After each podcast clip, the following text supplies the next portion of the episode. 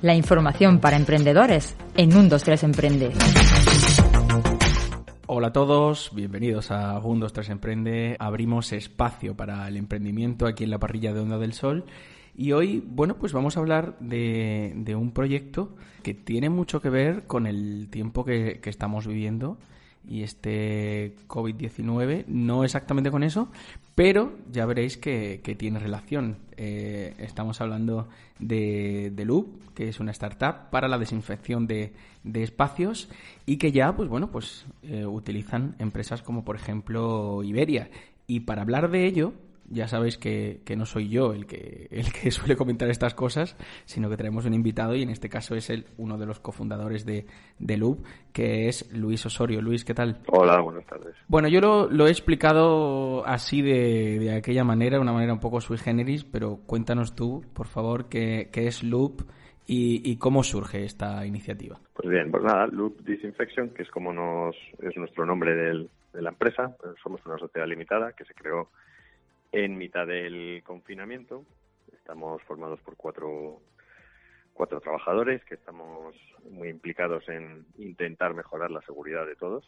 Estamos en una situación que ojalá sea lo más corta y menos dañina posible, pero desgraciadamente eh, nos encontramos en, en un momento en el que tenemos que intentar seguir adelante con nuestras vidas tal y como eran antes, pero que pues la realidad del virus al final hace que no pueda ser así. Entonces, estábamos los cuatro pues en, durante el confinamiento, ¿no? Pues pensando que, claro, que la situación, estamos en, el, en pleno mayo aislados y demás, pues estábamos pensando cómo podíamos mejorar esta situación, ¿no? Todos, cada uno en sus situaciones personales, pues preocupados por, preocupados por sus, sus hijos, su situación familiar cada uno. Uno de nosotros, que es Juan, que es piloto, pues muy preocupado y sensibilizado con la con la situación de aeronáutica, nosotros a nivel personal, pues también con las residencias y los colegios. Entonces, ¿cómo, cómo podíamos mejorar? ¿no? Al final somos un grupo multidisciplinar, uno de nosotros, como he dicho, es piloto, Antonio también es eh, ingeniero industrial como soy yo, y luego Jaime, que tiene una amplia experiencia dentro del mundo comercial. Entonces, pues empezamos a, darle vueltas y llegamos pues a lo que hemos creado, ¿no? que son unos sistemas de pulverización, como bien has dicho, que se basan en, en, intentar desinfectar las superficies por las que se pasa el sistema de una manera rápida y eficaz y que lo pueda utilizar cualquiera. Básicamente es un poco resumido lo que somos. Bien, entonces vamos a ver, Luis, si, si yo entiendo bien. Eh, estamos hablando de un sistema de, desinfección que entiendo que, que, no solo protege de, de la COVID-19, sino que también de, de otro tipo de, de, virus o, de bacterias que pueda tener una superficie, ¿no? Exactamente. O sea, una de las cosas en las que estábamos muy obsesionados desde el principio, muy centrados, era en que fuera versátil y polivalente, no solo centrado para el COVID-19, sino para cualquier otro virus, o puede ser la gripe o cualquier otra otro virus futuro que pueda venir, ¿no? Y que nos pueda limitar de la misma modo.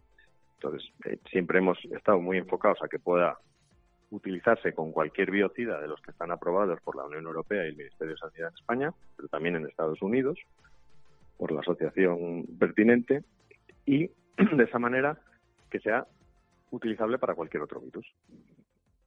Has hecho referencia también a esa facilidad de, de, utilización, ¿no? Eh, ¿Cómo se utiliza? Es decir, ¿en, en, dónde reside esa precisamente facilidad, valga la redundancia?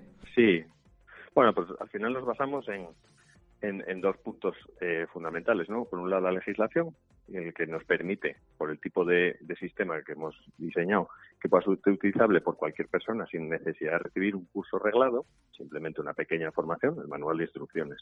Y luego su uso. Su uso es muy sencillo, como decimos. Entonces, ¿qué, ¿cómo son nuestros dispositivos? Para que todos nos hagamos una idea, pues básicamente es una lanza que tú sujetas y, el, resto del equipo va en diferentes envolventes, ¿no? Una puede ser un carro, o puede ser eh, un carrito típico con ruedas, o una mochila. Entonces tú estás con la lanza, con un interruptor, y vas, digamos, eh, pulverizando las superficies por las que te vas moviendo.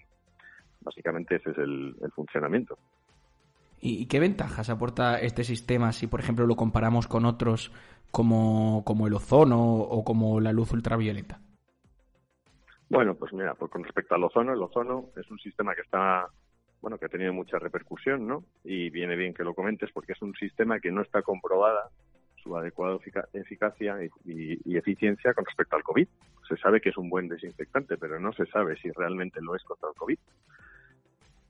Luego, además, eh, pues con respecto a ambos, ultravioleta y ozono, es un sistema seguro. O sea, el, perjuicio que le puede proponer, ocasionar a una persona es mucho menor que con el ozono, que es un, tóxico, y con la ultravioleta, que puede producir eh, cáncer o quemaduras de piel. Por tanto, es un sistema más seguro y que cumple siempre con, la legislación presente y futura del COVID. Comentaba Luis cuando, cuando hacía la introducción que ya Iberia utiliza este, este sistema de, de, desinfección, pero ¿a qué, ¿a qué empresas o a qué entidades o a qué administraciones incluso van dirigidos vuestros servicios y si realmente pueden utilizarse en cualquier tipo de, instalación? Sí, nosotros al final, como por, por, nuestra naturaleza, ¿no? Todo surgió, como he dicho antes, pues un poco enfocado a la aeronáutica, porque uno de nosotros es piloto, y luego a otros sectores con los que toda la sociedad estábamos, por diferentes razones, muy sensibilizados, como eran residencias y colegios. Pero también es verdad que nos, eh, se puede aplicar en clínicas, en dentistas o en cualquier otra clínica que tenga mucho flujo de personas, colegios, eh, como ya he dicho, también pueden ser mm, eh, oficinas, yo que sé, una peluquería, al final, o administraciones, como que es una oficina, al fin y al cabo, ¿no? Un ayuntamiento o, cualquier espacio que tenga una ventanilla, una sucursal de banco. Al final, lo que intentamos es nosotros mejorar la higienización de los espacios. ¿Y qué espacios? Pues aquellos que se ven más vulnerables. ¿Y cómo se ven vulnerables? Pues por la afluencia de gente. Entonces, todos aquellos que tengan una cierta afluencia de gente, en la que pueda haber contacto, una persona se apoya en la mesa, o tose, o estornuda, pues lo suyo es que se pase eh, se desinfecte, ¿no? Y eso es un coste adicional a cualquier empresa o cualquier usuario. Bueno, pues lo que tenemos que intentar es que sea lo más eficiente, es decir, que gaste poco biocida y, el que gaste lo gaste de manera eficaz y sencillo y rápido. No siempre se puede, pero, hombre, lo que intentamos es poner al servicio de los colegios un sistema que se pueda utilizar en los cambios de clase, de forma que si hay algún niño que tiene algún síntoma, pues no se esparza, simplemente se focalice.